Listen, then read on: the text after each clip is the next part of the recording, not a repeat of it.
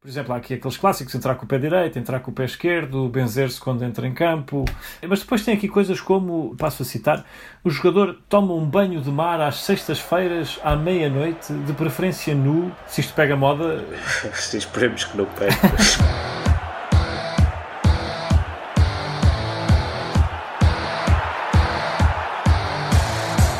É espetáculo, traz emoção, certeza no resultado.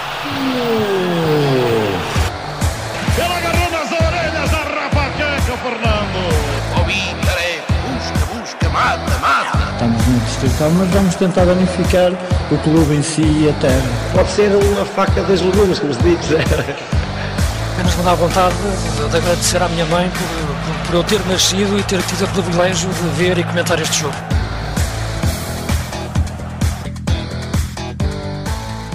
Olá e sejam bem-vindos a mais um episódio de Bancada do Peão, o podcast onde nos propomos olhar para o futebol a partir de um outro ângulo. Para hoje preparamos um tema um pouco diferente e que tem o seu quê de sobrenatural.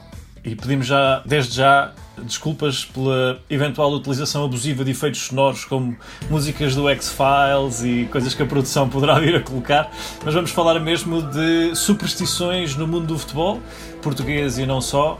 E isto, Ângelo, é um tema com pano para mangas, como se costuma dizer. Sim, é verdade. Quando fizemos a pesquisa eu pensaria que o futebol, principalmente o futebol moderno, já estaria livre desse tipo de superstições. Hoje em dia, com a linguagem tão tecnificada que o futebol utiliza, pensaríamos que já não havia lugar para tentativas de, de ganhar vantagem com explicações do além e esse tipo de estratagemas. Mas o que é facto é que, e principalmente em Portugal, esse tipo de, de estratégias foram muito utilizadas até um passado recente e hoje em dia possivelmente penso que também serão utilizadas no passado bem recente e ainda neste século, em pleno século XXI, o século da tecnologia, houve relatos de clubes e grandes clubes portugueses a contratarem, por exemplo, bruxos, não é? Exatamente. Aliás, alguns dos casos que vamos referir, como dizes, são bastante recentes. Esta superstição também é interessante porque toma várias formas, não é? Há vários atores intervenientes, há, claro, há uma ligação entre a bruxaria e o futebol, como referiste, que é bastante interessante. Mas depois também há pequenos rituais e outras técnicas que acabam por ser utilizadas, como tu dizes, que é mesmo para tentar garantir que não vai ser por ali que as coisas vão correr mal, não é? Às vezes há um bocadinho a ideia que é isso. Sim, sim. Uh, aliás, há, há, pequenas artimanhas que, que, os clubes utilizam, como por exemplo uh, utilizar sempre o mesmo equipamento quando se ganha, ou não mudar a equipa, que é uma coisa simples. Um axioma do futebol português, não é? Exatamente. A equipa que ganha não se mexe. São pequenas uh, superstições, não é? que, que os clubes utilizam. E os jogadores também têm as suas manias, por assim dizer, como entrar com o pé direito, benzer-se e olhar para o céu. Comportamentos desse género que, que estão associados a, a, este tipo de superstições. Na pesquisa que fizemos também encontramos, por exemplo, artigos que abordam este tema e há, por exemplo, um especialista em psicologia do desporto, Jorge Silvério, que num artigo uh, do Jornal Notícias refere que este tipo de procedimentos e superstições acaba por ajudar os atletas a regular os estados emocionais, estou a citar, de ansiedade e de confiança. E depois até cita Cervantes para dizer que não acredita em bruxas, mas que as há, há. Portanto, é aquela frase clássica que costuma utilizar Provavelmente também podemos pôr aqui um efeito sonoro para enquadrar esta citação. Exato, uma bruxa. um riso de bruxa uma coisa assim. A verdade é que não, não é só no futebol, eh, em todos os desportos eh, temos este tipo de comportamentos e eu aqui concordo com o Jorge Silveira, será talvez uma maneira dos atletas eh, lidarem com a ansiedade e com a pressão do que é ser desportista de, de alta competição. Não vamos mais longe, vou só relembrar Rafael Nadal, que antes de cada serviço tem um ritual, de facto, a todos os níveis uh, bizarro, em que esfrega a mão nos dois lóbulos da orelha e depois tira as cuecas de dentro do rego.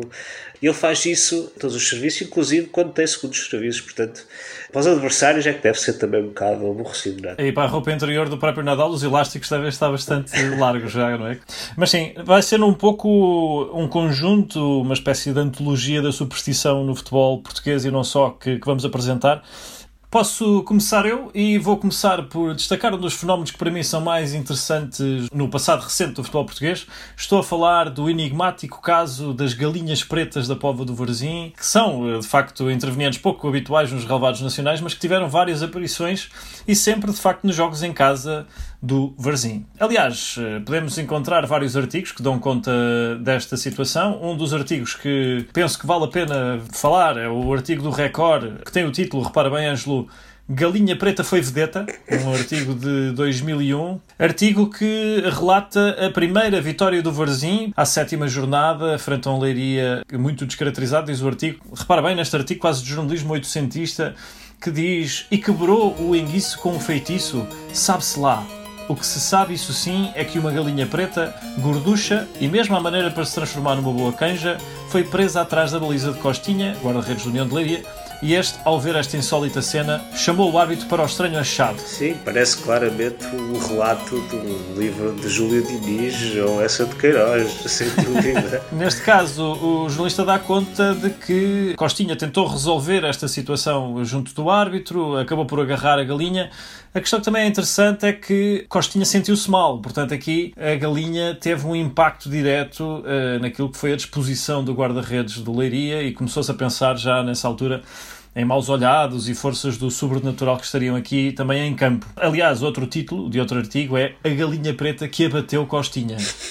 Também temos que ver uma coisa, eh, pronto, poderá ter havido aí algum efeito da galinha, não é? Mas Costinha também não era um guarda-redes por aí além, a verdade seja dita, não é? Mais do que isso, era humano, porque Costinha mais tarde disse que tinha passado a semana toda sem comer nada com uma gastroenterite e que no próprio dia do jogo só comeu uma sopa e que vomitou tudo. Portanto, é bastante natural que um atleta que se esteja em alta competição nestas condições se vá sentir mal. Sim, sim, é estranho foi ele ter jogado, isso talvez tenha sido um bocado estranho.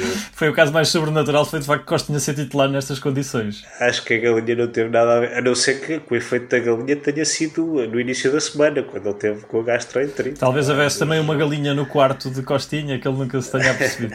é possível, é possível. Mas de qualquer forma, o, por exemplo, o artigo A Galinha Preta que abateu Costinha tem, por exemplo, esta entrada. Mesmo para quem não liga patavina a estas coisas de bruxedos, Há momentos da vida em que se duvida e se receia o mundo do transcendente. Mais uma vez aqui uma entrada de alto quilate no jornalismo desportivo nacional que dá conta desta ligação entre as galinhas pretas da Póvoa de Varzim e a sua equipa de futebol.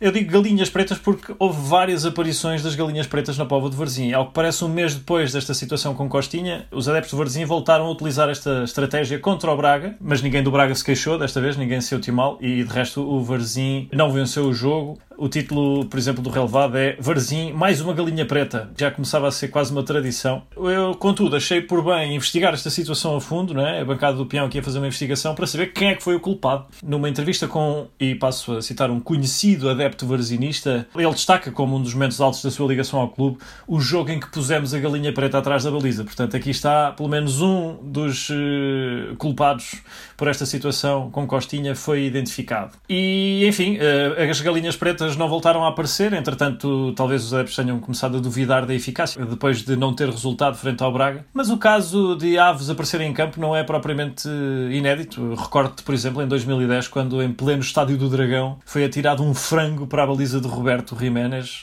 De novo, Fábio Pedrão. E há uma galinha no campo.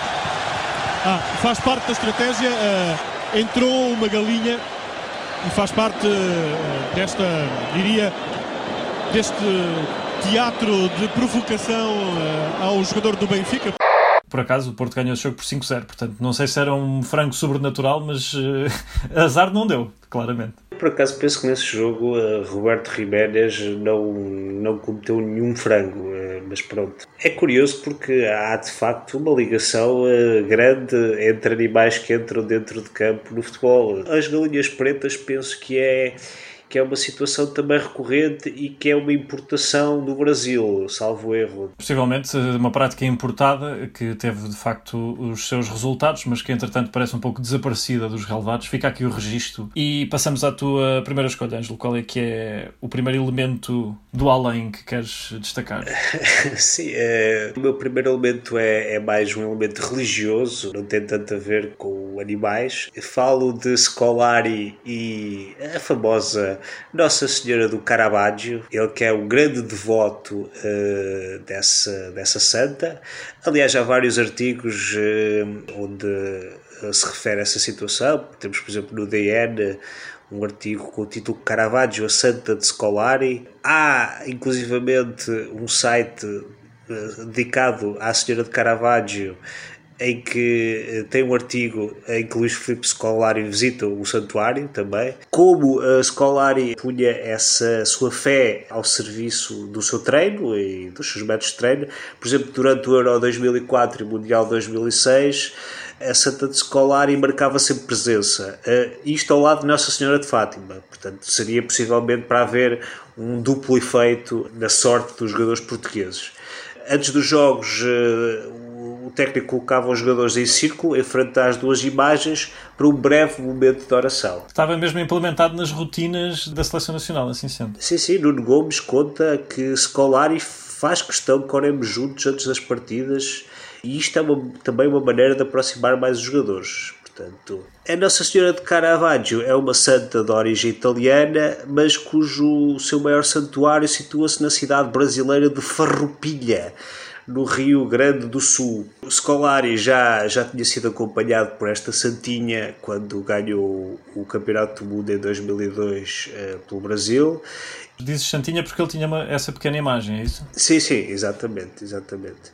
Ele, na altura, depois da vitória, agradeceu à, à Nossa Senhora do Caravaggio, percorrendo a pé os 20 km de distância entre Caxias do Sul e Farroupilha. Uh, Luís Filipe Scolari, numa das suas visitas ao santuário, afirmou que vai lá para buscar paz interior e na certeza que isso o torna uma pessoa mais cordial e humana. Uma pessoa mais humana, lá está. Exatamente. Às vezes eh, houve situações na sua carreira em que isso talvez não tenha sido bem eh, explicitado, como aquela questão com Dragutinovic, não é? Se bem que, pronto, também não foi nada especial, foi só um morrito.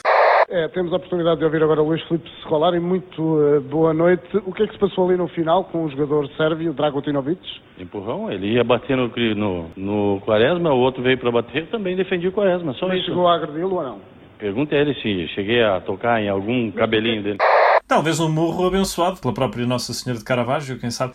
Uh, e pronto, é, de facto é isto. Uh, penso que Scolari, com esta grande fé que tem nesta Nossa Senhora, uh, o terá ajudado muito na sua carreira e ele ganhou muitas coisas, é, é um facto, ganhou muitas coisas e, e penso que a fé que ele tem por esta santa o ajudou bastante.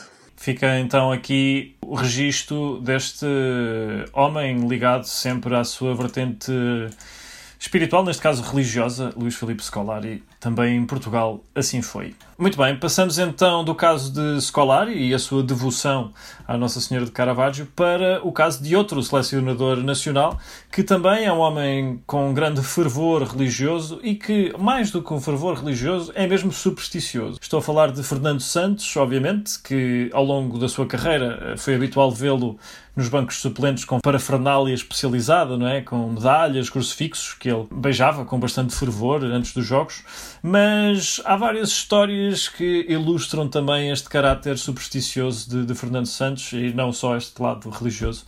Estamos a falar, por exemplo, de um treinador que durante o Euro 2016, num encontro informal com a comunicação social, ele fez questão que as mesas estivessem colocadas em forma de U. Ele fazia questão que assim fosse, lá está, por superstição. No encontro que antecedeu o jogo contra o País de Gales, nas meias finais, as mesas não estavam em U e foi o próprio selecionador nacional, Fernando Fernando Santos que começou a arrastar as mesas, segundo contam vários relatos, para as colocar na forma que ele entendia como sendo uh, importante para a vitória da seleção nacional. Portanto, aqui acho que temos um título europeu que devemos à proatividade de Fernando Santos na arrumação de mesas. Muito importante a ação do, do selecionador, porque caso não o tivesse feito, quem sabe o que poderia acontecer, não é? Exato, exato. Se tivesse em forma de O, por exemplo. Ou Y, é, o, o pior poderia acontecer. it. Mas também outras superstições que estão ligadas a este treinador. Uma delas tem a ver com um galo. Imagina, já falámos aqui das galinhas da Pova de Varzim, mas há também uma história com um galo, porque em 2016, no Europeu, Portugal eh, ficou sediado em Marcoussis, no Centro Nacional de Rugby francês, perto de Paris. Este Centro Nacional tinha um galo grande na entrada, aparentemente, uma estátua de um galo, que Fernando Santos mal chegou, embirrou logo, disse logo que era melhor tirá-lo dali, segundo contam aqui alguns relatos. Ele diz isto numa entrevista e diz: Ah, atenção, isto é só uma piada, porque estamos a ser muito bem tratados eh, pela Federação Francesa de Rugby, estou a brincar, não quero nada tirar o galo. Como quem diz, sou supersticioso, mas também não chega tanto, não é? O pior é que eu fui aqui cruzar algumas informações e há quem relate que de facto o galo não foi retirado, mas foi virado. Portanto, o galo estava virado para, para o quarto dos jogadores da Seleção Nacional e numa manhã apareceu virado ao contrário. Dizem as más línguas que foram os jogadores da Seleção Nacional que terão durante a noite virado o galo ao contrário. Mas, mas tem, tem lógica, não é? Que é para não dar galo. Por causa disso, não é? Também aqui, se calhar, algum nacionalismo nesta superstição, não é? Porque o galo, sendo o símbolo da Federação Francesa de Futebol e de rugby também. Também essa hipótese. Poderá ser também uma questão de motivação. Podia era ter substituído por um galo de Barcelos, por exemplo. Poderia ser. Provavelmente a Seleção Nacional não se deslocou com um galo de Barcelos de 3 metros na sua comitiva. Mas está mal, está mal, devia ter-se deslocado. Mas o galo tinha 3 metros, Jesus. Não sei quantos metros tinha, deixa-me conferir, se calhar já estou a inventar. Mas Parece um galo um bocado grande. É preciso ter esta limpa. E de facto, o artigo não detalha qual é o tamanho do galo, mas eu, na minha imaginação, pensei imediatamente num galo de 3 metros que os jogadores virassem ao contrário. Mas se calhar posso fazer aqui uma pesquisa rápida para perceber Centro Nacional de Rugby. Não vale a pena, se calhar vale a pena. É, mas é, só porque é que se fosse um galo grande, tinham que ser vários jogadores a virar o galo eh, para o outro lado, é? Tenho aqui imagens do galo. Posso confirmar de facto que é um galo grande. Não é um galo com 3 metros, mas terá seguramente quase 2 metros, parece-me assim, à vista desarmada. É, um grande galo, de facto. Um é um galo estilizado, tem assim umas pinturas e também uns dizeres Fernando Santos tem esta ligação pouco clara com esta história do Galo, não é? Mas há outros casos e, por exemplo, várias entrevistas a outros jogadores e treinadores referem esta questão de, de superstição de, de, Fernando Santos. Fernando Santos tem, de facto, uma das, das frases mais lapidares, que foi antes do Europeu, disse que só se iria embora no dia 11 de julho. Exato. Eu já disse à minha família que só vou dia 11 para Portugal. Eu vou ficar cá muito tempo ainda. Só vou dia 11 para Portugal. Dia 11 do mês que vem. E vou lá e vou ser recebido em festa. E ele tinha a certeza disso. Tinha a certeza Estaria em contacto com poderes superiores, não é? Para ter essa certeza. Exatamente, exatamente. Repara que ele no Mundial já não disse nada disso. Pois não, é um facto. Ele no, no Europeu 2016 tinha alguma informação extra que nos ultrapassava a todos e a verdade é que foi isso que aconteceu. Exatamente. Ficam algumas das histórias de Fernando Santos e o seu lado religioso e também supersticioso. Qual é que é o segundo caso que queres destacar, Ângelo? O segundo caso que eu vou destacar é uma das maldições mais duradouras do futebol português, que é a famosa maldição de Bela Gutmann uh, do Benfica. Uma maldição com mais de 50 anos. De facto, o que Bela Gutmann disse, e leu-se na edição do jornal A Bola de 7 de março de 1968, antes do Benfica ir à final da Taça dos Campeões Europeus com o Manchester United, que perderia por 4 bolas a uma, ele diz apenas isto: o Benfica nunca mais será campeão europeu. O que é a verdade é que o Benfica nunca mais foi campeão europeu e foi a não sei quantas finais.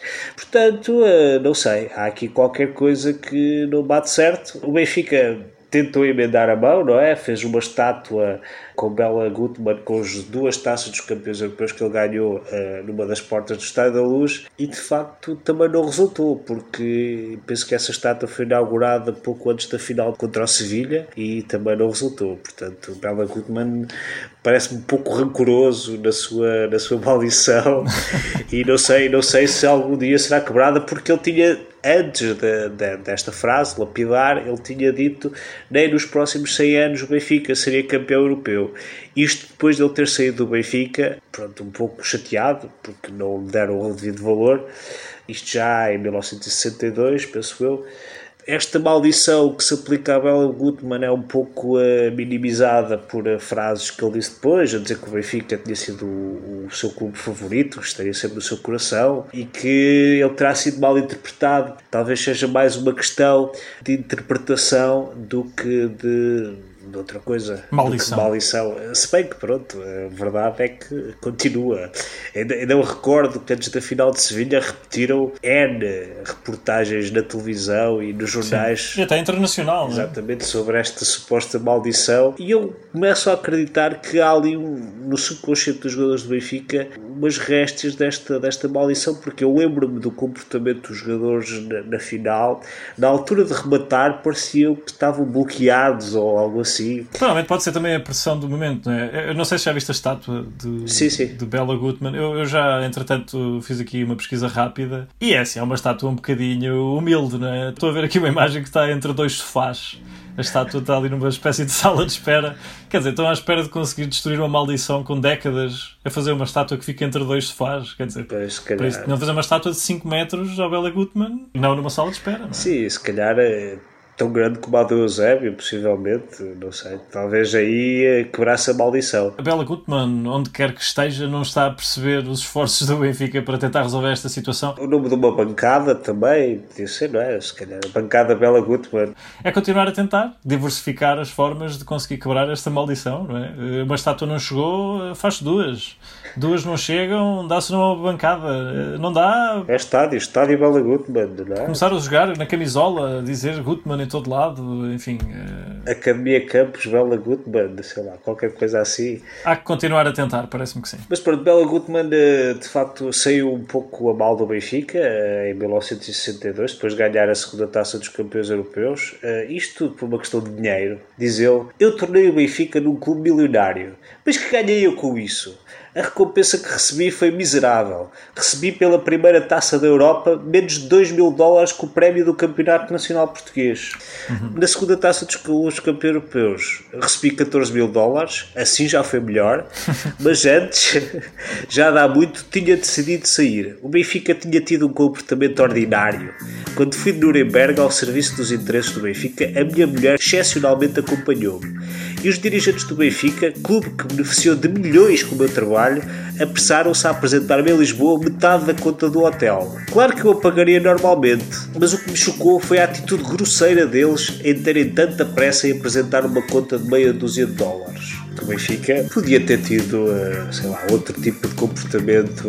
Lá está, é por causa destas mesquinhices, se calhar, que o Benfica nunca mais atingiu a glória europeia. É que realmente, quer dizer, poupas uns dólares num quarto de hotel e ficas sem um título europeu durante os próximos 50 anos. É só fazer as contas. Exato. Eu, eu se fosse dirigente do Benfica, uh, punha os dedos na testa relativamente à minha fortice em relação a contas de hotel que é certo é que o Benfica nunca mais tocou na xixa a nível de títulos europeus. Fica então a reconhecida internacionalmente maldição de Bela Gutmann também nesta lista.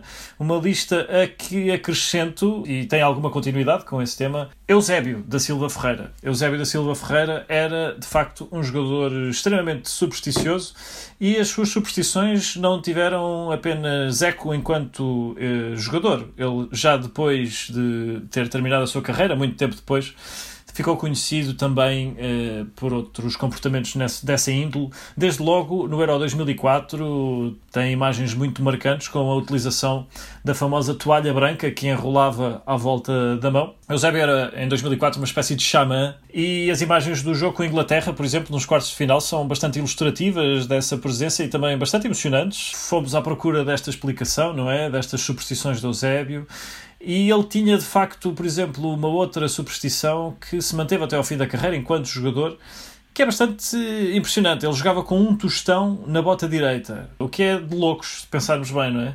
Deixa-nos a pensar se Eusébio jogasse sem o tostão, se calhar conseguia fazer ainda o dobro dos gols, porque não deve ser nada confortável jogar com uma moeda dentro da bota, não é? A questão da toalha é realmente interessante uh, porque não é muito óbvio, não é? Pensar porque é que uma toalha branca enrolada na mão daria sorte. E parece que terá tudo começado no Benfica, uh, quando Eusébio fazia parte da equipa técnica de Sven Goran Eriksson, em que Eusébio suava muito e então levava uma toalha enrolada na mão para conseguir ir limpando o suor. O Benfica ganhou no primeiro jogo em que ele fez isso e ele nunca mais largou a toalha. Basicamente é assim que funcionam as superstições. Esta imagem tornou-se bastante icónica, como eu dizia, e ganhou tração também eh, junto à comunidade de fãs de Douglas Adams, o autor do, em português, Já Bolei pela Galáxia e Hitchhiker's Guide to the Galaxy. Essa comunidade celebra no dia 25 de maio o Dia da Toalha. Douglas Adams, eh, neste livro, eh, dizia que a toalha era o objeto mais útil para quem quer fazer viagens interestelares. The Hitchhiker's Guide to the Galaxy has this to say on the subject of towels.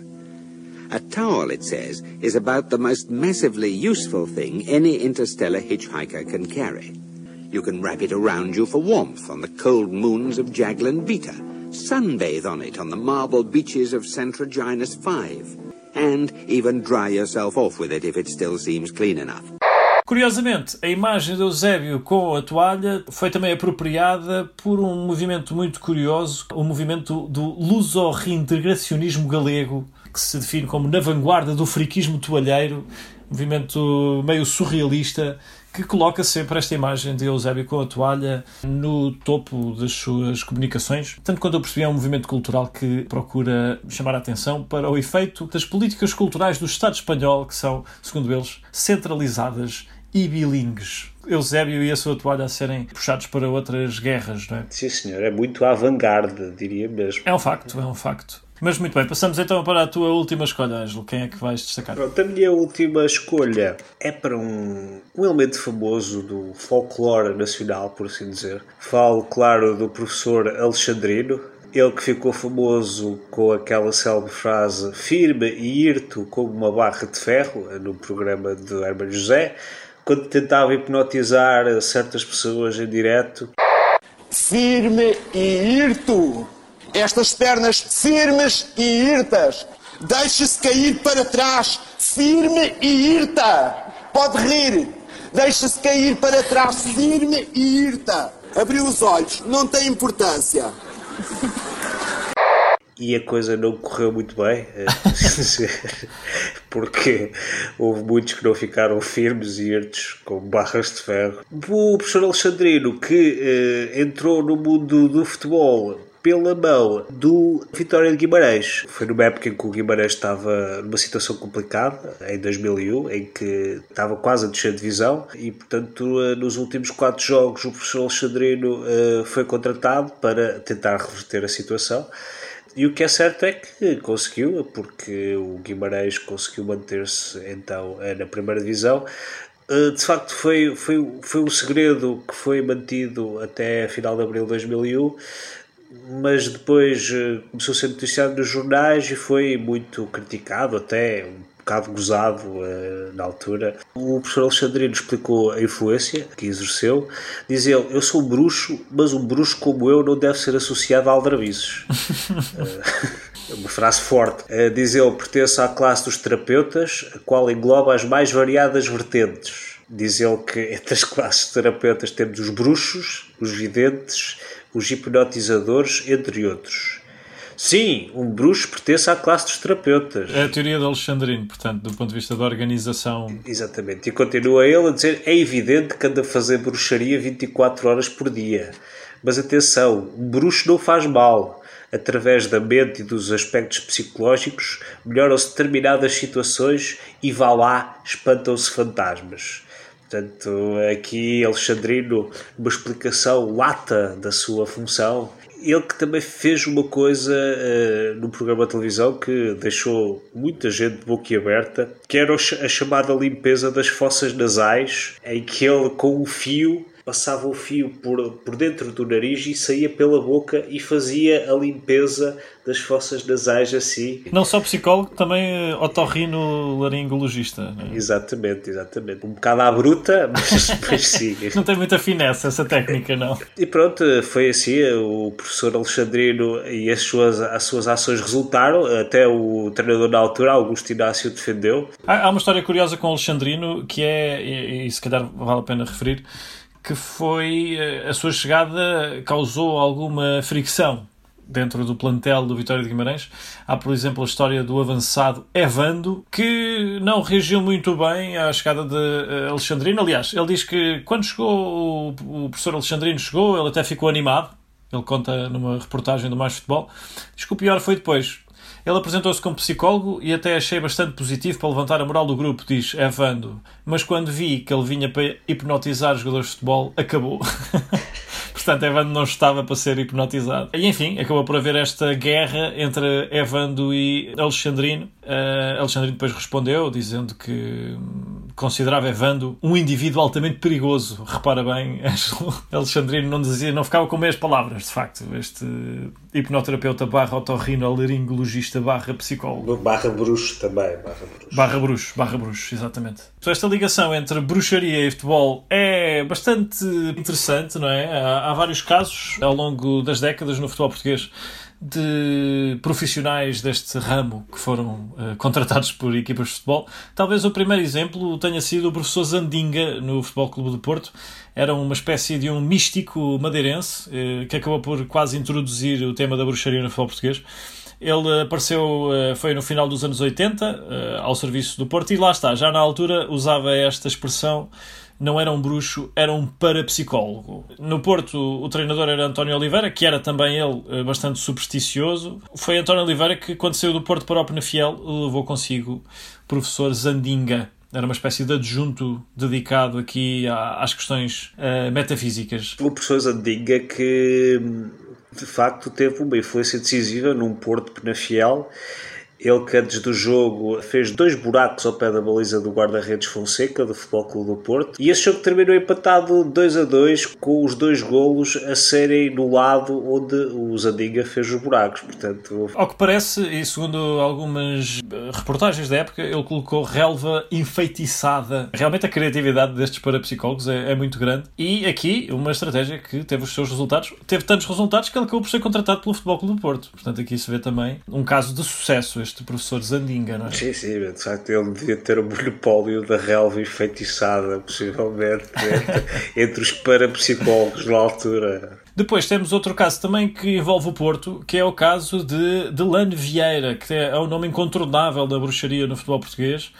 Isto porque, uh, referias há pouco as questões das finais europeias do Porto e a superstição, Delane Vieira terá soltado dois sapos no estádio Prater, em Viena, de modo a que o Porto conseguisse conquistar esse, esse título europeu em 1987. Foi uma grande vitória para o Porto e também, claro, para Delano Vieira, ele que seis meses depois em Tóquio voltou a brilhar. Ângelo, o que é que sabes sobre este, esta final da Taça Intercontinental? Algumas uh, pessoas uh, dizem que ele tinha feito nevar, mas ele nega, ele nega esse feito. humilde, humilde da parte dele. Seria, seria um feito extraordinário, uh, mas Sim. disse disse, no entanto, que para o Porto ganhar o jogo teria que ser naquele dia em que se realizou. Exatamente, é que depois o que aconteceu foi que a FIFA perguntou ao Futebol Clube do Porto se estava de acordo em adiar a final da Taça Intercontinental devido ao nevão grande que estava de facto a acontecer em Tóquio e Pinto da Costa rejeitou esse adiamento a conselho de Delane Vieira. De facto, a Delane Vieira terá sido talvez o, o expoente máximo do, dos bruxos no futebol português ele que lá está, odiava que o chamassem de bruxo, preferia o termo para psicólogo. Ele, no entanto, uh, especifica melhor aquilo que ele é. Diz que sou essencialmente um mentalista com o dom de prever acontecimentos e depois diz não prevejo o futuro não consegue prever a própria frase. Exatamente. E ele disse isto num livro de memórias a que chamou O que eu fiz para ajudar o Futebol Clube do Porto a ganhar tudo. Eu procurei por este livro, infelizmente não o encontrei disponível lá nenhum, há apenas uma referência bibliográfica. De facto, será um testemunho importantíssimo para perceber a ascensão do Futebol Clube do Porto eh, no futebol nacional. Ele depois uh, também explica um pouco do trabalho, que diz que ele tinha muito trabalho. Uh, por exemplo, era preciso preparar fitinhas para um ou outro jogador, prender as pernas por baixo das meias e preparar uma moedinha que era para tirada para o campo antes dos jogos e era também necessário ainda levar garrafas de cachaça que às sextas-feiras à noite eram partidas numa praia em oferenda ao Pai João. Só para terminar aqui os, as ações de Helene Vieira, além dos sapos, foi visto empurrar barcos no Senhor da Pedra, na companhia de um dirigente e do reputado treinador dos Dragões, que não, não diz o nome, e também quando trabalhou no Benfica, mandou Tony e o adjunto Jesualdo Ferreira ao hipermercado com o objetivo de comprar um carrinho cheio de alimentos e oferecer ao primeiro pobre que encontrassem na rua. Rezam as crónicas que eles fizeram isso, mas eh, no final eh, não conseguiram vencer o jogo na mesma. Certo, há mais eh, bruxos no futebol português. Há, por exemplo, mais recentemente foi, depois do Porto, foi o Benfica que surgiu associado a esta atividade. Eh, nomeadamente quando eh, Francisco J. Marques denunciou eh, o facto de Luís Filipe Vieira ter alegadamente pago por duas temporadas um total de 175 mil euros não declarados ao bruxo Nhaga. Portanto, o bruxo Nhaga, que é um, alegadamente, mais uma vez, um especialista em bruxaria guineense. Por exemplo, outro dos exemplos é o bruxo de Faf, que é talvez o exemplo mais recente, também surgiu associado ao Benfica. O Bruce Faf surgiu nas notícias porque uh, revelou que tinha enviado um SMS a Pinto da Costa a avisar que o Porto estava a ser alvo de bruxaria pelo Benfica. Portanto, aqui é um exemplo, lá está, de bruxos a, uh, efetivamente, atacarem clubes de futebol. Refere ainda o bruxo de Faf que deixou crescer a barba e o cabelo para passar despercebido durante o trabalho. De facto, poderia ser incomodado pelos populares que o reconheceriam, imagino. Sim, é de facto. Era um indivíduo muito reconhecido na rua. Olha, o Bruce de Faf, toda a gente o conhecia, de facto. Antes que continues, eu vou-te recomendar que tenhas cuidado com os comentários que vais dizer sobre o Bruce de Faf, porque eu fui ao site do Bruce de Faf. Tem um, website que se chama Bruce de Faf, página oficial, que tem um slideshow logo na entrada. E lá está, tens de ter cuidado porque ele diz que uh, sou a dor de cabeça de quem me trata mal, diz o Bruce de Faf e quem me difama jamais andará com Deus. Portanto, ele depois diz tem o seu portfólio de serviços, que inclui feitiçarias, cortes da vida, espíritos maus de inveja e o inevitável mal olhado. Entretanto, a sua ligação ao futebol não se efetivou, portanto, ele nos últimos tempos não voltou a ser associado ao futebol português, mas deixou uma garantia, há uns anos atrás, quando disse sobre o Benfica que os adeptos querem o Penta e o Penta vai ser feito, garantiu ele. Uh, não disse quando, mas nesse ano de facto não foi, portanto poderá ser aqui uma previsão falhada do Bruxo de Faf. Daqui fica uh, a alusão a este poder uh, deste mundo da bruxaria no futebol português. Futebol português que tem muitos outros exemplos, não só de bruxaria, mas de superstição. É, é muito habitual que os seus intervenientes tenham estas, estes pequenos rituais. Futre era um exemplo, por exemplo, ele tinha uma superstição que envolvia os seus chinelos que nunca podiam estar ao contrário. Fazia cruzes com álcool também, uh, usava uma pulseira, não no pé, mas no pulso direito. E uh, se o autocarro da equipa passasse por um carro funerário, ele obrigava a equipa a ficar num silêncio absoluto para respeitar e para não puxar estas questões do mal olhado. Também havia o caso, por exemplo, de Rui Vitória, que tinha uma situação muito curiosa com a marcha atrás. Não sei se conhecerás, Ângelo, esta história. Sim, sim. Em dias de jogo, eh, quando ele estava no Fátima, o autocarro do clube nunca podia fazer marcha atrás com os jogadores e treinadores lá dentro. Um jogador, eh, do Rui Vitória na altura, chamado Domingos, conta que uma vez obrigou o plantel todo a sair. E ele dizia assim: Não gosto de recuar, comigo é sempre para a frente. Portanto. Isso é uma frase muito revitória, de facto. Ninguém o comia de cebolada também nessa altura. Nos tempos falava-se nos 4-4-2, nos 4-3-3, nos... e agora é a tática do barulho, porque isto parece que faz mais barulho e eu não quero ser comido de cebolada, como se costuma dizer. Mas uh, Rui Vitória é de facto um homem supersticioso, tal como outro treinador, Paulo Fonseca, Paulo Fonseca, que tinha várias uh, superstições curiosas e até bastante diferentes daquelas que temos vindo a referir. Ele, por exemplo, começou a perceber que os resultados eram melhores quando conduzia o seu Suzuki e não o Mercedes, e começou de facto a deixar o Mercedes na garagem e a transportar-se no seu Suzuki, e tem ainda uma das eh, superstições mais intensas, suponho, que era usar sempre as mesmas meias em dia de jogo e não lavar as meias. Portanto, ele usou essas meias durante toda a época. Não sei de facto qual é o efeito, mas imagino que do ponto de vista do odor poderia ter consequências para o plantel, não é? Mas se calhar era esse o segredo. O chulé era tão forte que os adversários ficavam ficavam um bocado mareados da cabeça. Não sei, mas uma época inteira é demasiado tempo, não é? Portanto, esperemos que esteja tudo bem com os pés de Paulo Fonseca, não tenha desenvolvido fungos e afins. Depois eh, temos também, por exemplo, António Oliveira também era bastante supersticioso, tem histórias com alhos em balneários, por exemplo, também, e dentro do campo para tentar mudar. Por exemplo, acho que no Mundial de 2002 isso aconteceu, mas mais uma vez eh, sem grande sucesso, não é? Acho que o mal olhada era tão grande nesse caso que não havia alhos que valessem. Sim, eu penso, eu penso que este mundo uh, precisa de uma reciclagem constante de conhecimentos para, para que as coisas resultem bem, porque certas ações uh, já não devem resultar, porque de facto, entretanto, é um mundo em constante desenvolvimento, não é? Exatamente, é de se usar as técnicas mais avançadas da bruxaria e os alhos, claramente. Aliás, o Real Madrid tem uma história que plantou um dente de alho no início do século XX para tentar ganhar o título, portanto, alho já não é claramente uma técnica de vanguarda nesta área. A produção também encontrou uma lista de superstições do jogador brasileiro, aqui num site especializado nesta, nesta área, que tem aqui coisas muito interessantes, Angelo. Vou chamar a atenção para algumas delas. Por exemplo, há aqui aqueles clássicos: entrar com o pé direito, entrar com o pé esquerdo, benzer-se quando entra em campo.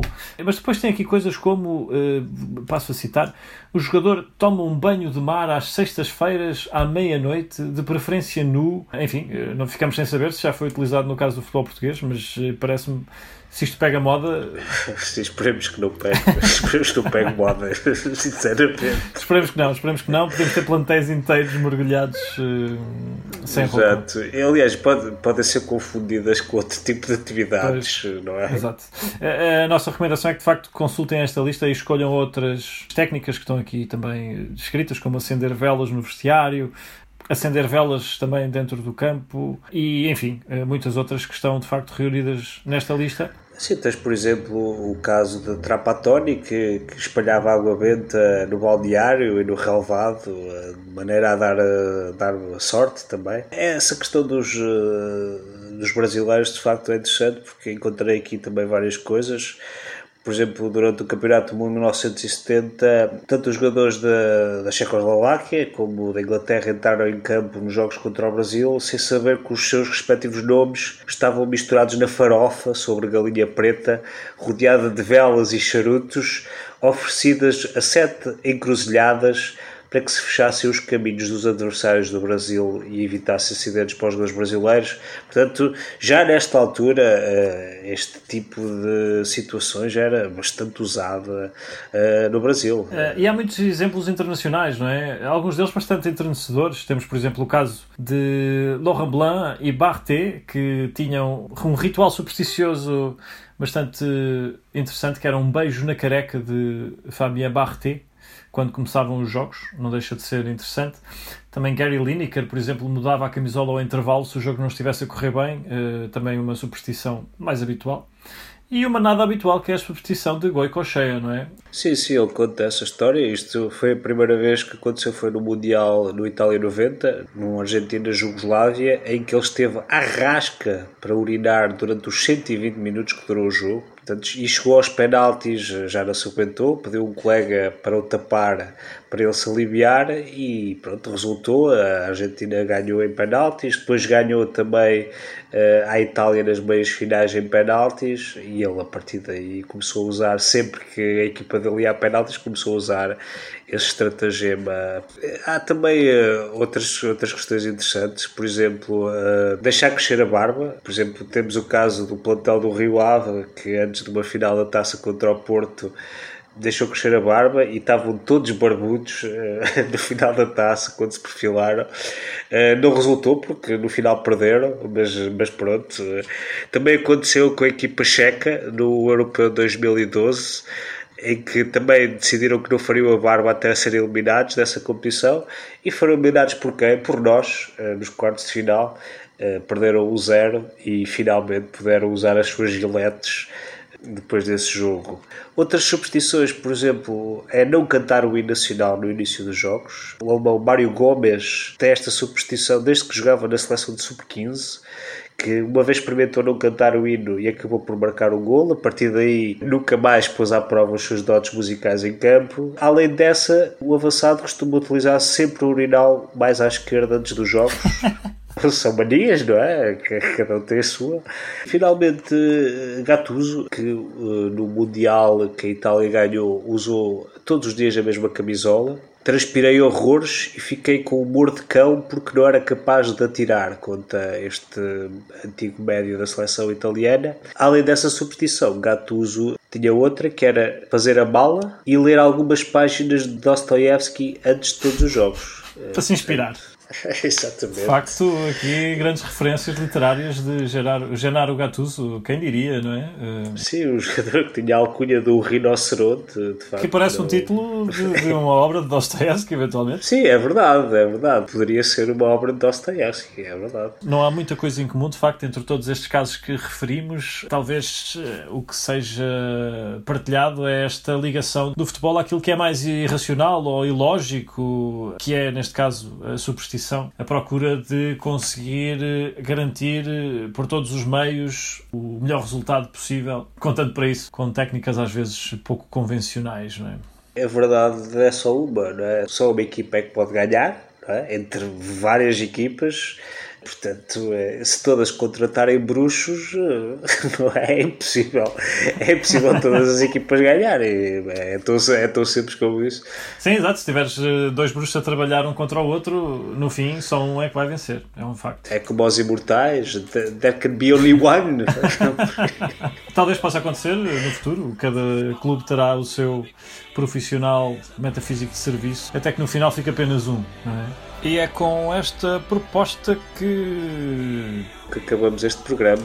Penso que com chave de ouro mesmo. Ou com uma moeda de ouro, pá. Exato, é com uma moeda de ouro na bota direita que fechamos este, este episódio de Bancada do Peão. Estaremos de volta numa próxima oportunidade. Até lá.